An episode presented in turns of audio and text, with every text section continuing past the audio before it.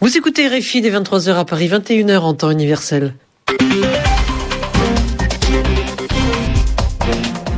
Sylvie Berruet. Bonsoir à vous tous et merci de votre fidélité. C'est l'heure de votre journal en français facile présenté avec Anne Souhaitemont. Bonsoir Anne. Bonsoir Sylvie, bonsoir à tous. De nombreux pays se félicitent de l'arrestation de Radko Mladic. Il était recherché par la justice internationale pour crimes de guerre et génocide dans les Balkans dans les années 90. Le G8 met la pression sur la Syrie et sur la Libye. À Deauville, la première journée du sommet a été consacrée au soutien des révoltes dans le monde arabe. Et puis le tennis à Roland Garros, grosse surprise aujourd'hui, la numéro 2 mondiale, la Belge Kim Clijsters a été éliminée. Le journal en français facile. L'arrestation de Radko Mladic ce matin, il a fui la justice internationale pendant 16 ans. Cet homme a été arrêté par la police serbe dans un petit village du nord de la Serbie, près de la Roumanie. Radko Mladic était recherché pour génocide et crimes de guerre. Il est poursuivi pour le massacre à Srebrenica de milliers de musulmans en juillet 1995. Euh, son portrait avec Yves Tomic, historien et spécialiste de la Serbie. Il répond à Benoît de Solmignac. Radko Mladic donc était euh, le chef d'état-major de l'armée euh, serbe de Bosnie-Herzégovine. Parmi les crimes qu'on lui reproche, il y a surtout ceux de Srebrenica, puisqu'il avait supervisé donc euh, la conquête de la ville donc à l'été 1995 et qu'il avait séparé les femmes et les enfants des hommes et que par la suite donc des milliers d'hommes ont été liquidés à travers euh, l'est de la Bosnie-Herzégovine. Cette arrestation de Radko Mladic était l'une des conditions euh, posées par Bruxelles, en tout cas au rapprochement de, de Belgrade avec l'Union européenne. Effectivement, quand bien même la Serbie euh, aurait obtenu le statut de candidat officiel à l'Union européenne d'ici la fin de l'année, un moment ou un autre du processus d'adhésion, donc ce processus serait tout simplement retrouvé bloqué du fait de la non-arrestation de Radko Mladic.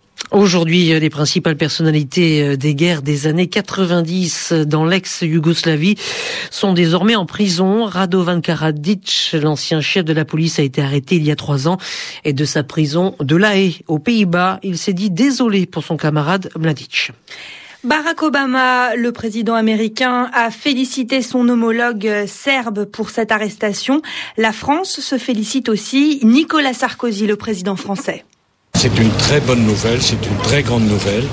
C'est une décision très courageuse du président serbe et c'est une étape de plus vers l'intégration un jour prochain de la Serbie dans l'Union européenne. La Serbie est un pays qui a beaucoup souffert, mais le fait qu'elle livre celui qui est présumé criminel de guerre, c'est une très bonne nouvelle. Voilà donc euh, Nicolas Sarkozy qui euh, s'exprimait au sommet du G8 sur euh, cette arrestation.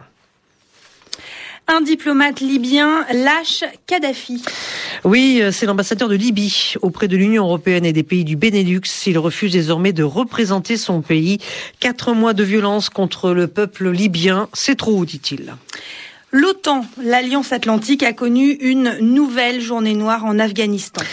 Huit militaires de l'Alliance Atlantique ont été tués dans le sud du pays, la majorité d'entre eux par l'explosion d'une bombe. Pas davantage de détails pour l'instant.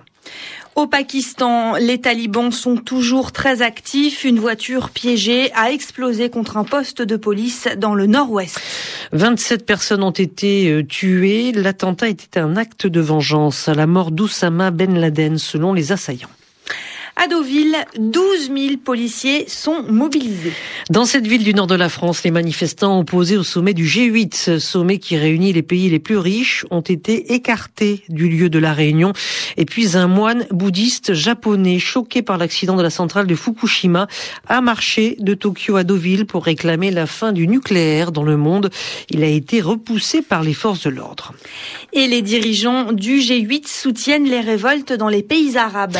Ils demandent le départ du pouvoir du président du Yémen, le président Saleh. Hier encore, des dizaines de personnes ont été tuées dans ce pays dans des combats entre partisans du régime et tribus armées. Qui est le président Saleh au pouvoir depuis plus de 30 ans maintenant? Eh bien, nous avons posé la question à François Tual, professeur de géopolitique à l'école de guerre. Saleh a été un grand allié des États-Unis. Saleh était un chef d'État, on peut dire, pro-occidental, très pro-français, en même temps très pro-américain. Donc les Américains, ils sont un peu, un peu gênés aux entournures, pour parler familièrement, pour lui dire, euh, cher ami, partez.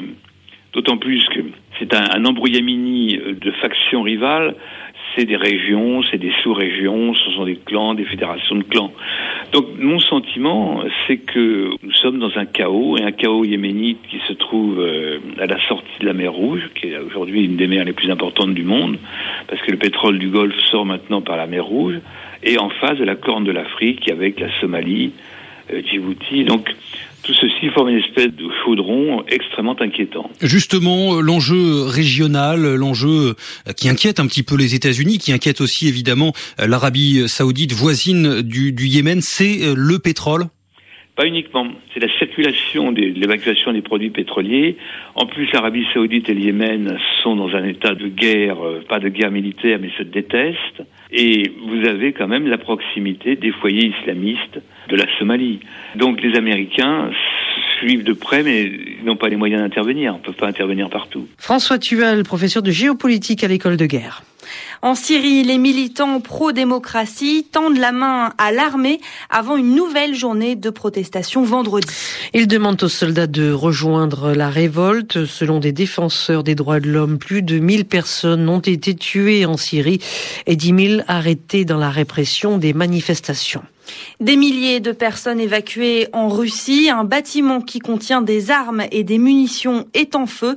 L'incendie sera long et difficile à maîtriser, reconnaissent les autorités. Plus de 100 000 tonnes de munitions se trouveraient dans ce bâtiment.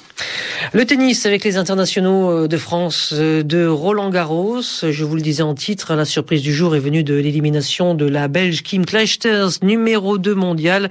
Euh, sont qualifiés en revanche chez les dames la Russe Maria Sharapova qui a tremblé face à la jeune Française prometteuse Caroline Garcia, âgée de 17 ans seulement.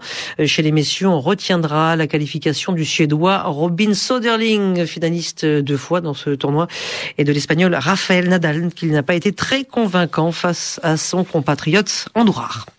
Musique pour terminer, on connaît le programme du prochain festival Paris Hip Hop. Oui, en vedette, il y aura le rappeur américain Snoop Dogg. Plus de 30 manifestations euh, liées à la peinture, à la musique et à la danse euh, sont prévues à Paris, la capitale, mais aussi dans plusieurs endroits euh, de la banlieue parisienne. Et ce festival de Paris Hip Hop aura lieu du 20 juin au 4 juillet. C'est la fin de votre journal en français facile. Merci à Ravière et Anne pour m'avoir accompagné. Bonne soirée à vous. Le rendez-vous de Wall Street. Et nous allons retrouver Pierre et Dugas qui va vous dire que la bourse de New York est un peu timide ce soir à la fermeture. L'indice Dow Jones confirme son mieux de la veille, grappille 8 points ce soir et revient à 12 403 dans un volume de plus de 860 millions de titres sur le New York Stock Exchange. L'indice du marché Nasdaq reprend 21 points et revient à 2783. Cette performance, somme toute, est honorable. Replacée dans le contexte de statistiques économiques décevantes, la croissance aux États-Unis au premier trimestre n'a pas été révisée à la hausse comme on l'espérait. Elle n'a été que d'1,8%, essentiellement grâce à l'augmentation des stocks des entreprises, alors que la consommation grimpe nettement moins vite qu'à la fin de l'année 2010. Autre déception, les demandes initiales hebdomadaires d'indemnisation chômage ont encore augmenté, cette septième semaine consécutive de hausse et de mauvais augure pour les chiffres de l'emploi mensuel attendus la semaine prochaine. Dans ce contexte, Goldman Sachs a révisé aujourd'hui à la baisse ses perspectives d'appréciation des indices boursiers américains pour le reste de l'année. Cet infléchissement reflète la prudence grandissante des institutionnels face au risque d'une part d'essoufflement de la croissance aux États-Unis et d'autre part face au risque de contagion de la crise grecque et du risque qu'il représente pour le système bancaire en Europe. Le baril de pétrole brut léger coté à New York cède plus d'un pour cent et revient ce soir à un peu plus de 100 dollars. Sur les autres marchés de matières premières, le contrat de coton a perdu 3,4%, le contrat de café grappille 0,3%, le contrat de cacao gagne 1,6%. L'euro remonte ce soir à 1,4130. L'indice Dow Jones, je vous le rappelle, a repris 0,1% ce soir, mais l'indice du marché Nasdaq tout de même gagne 0,8%. Merci Pierre-Yves Dugas, il est 23h passé de 10 minutes à Paris, vous écoutez RFI.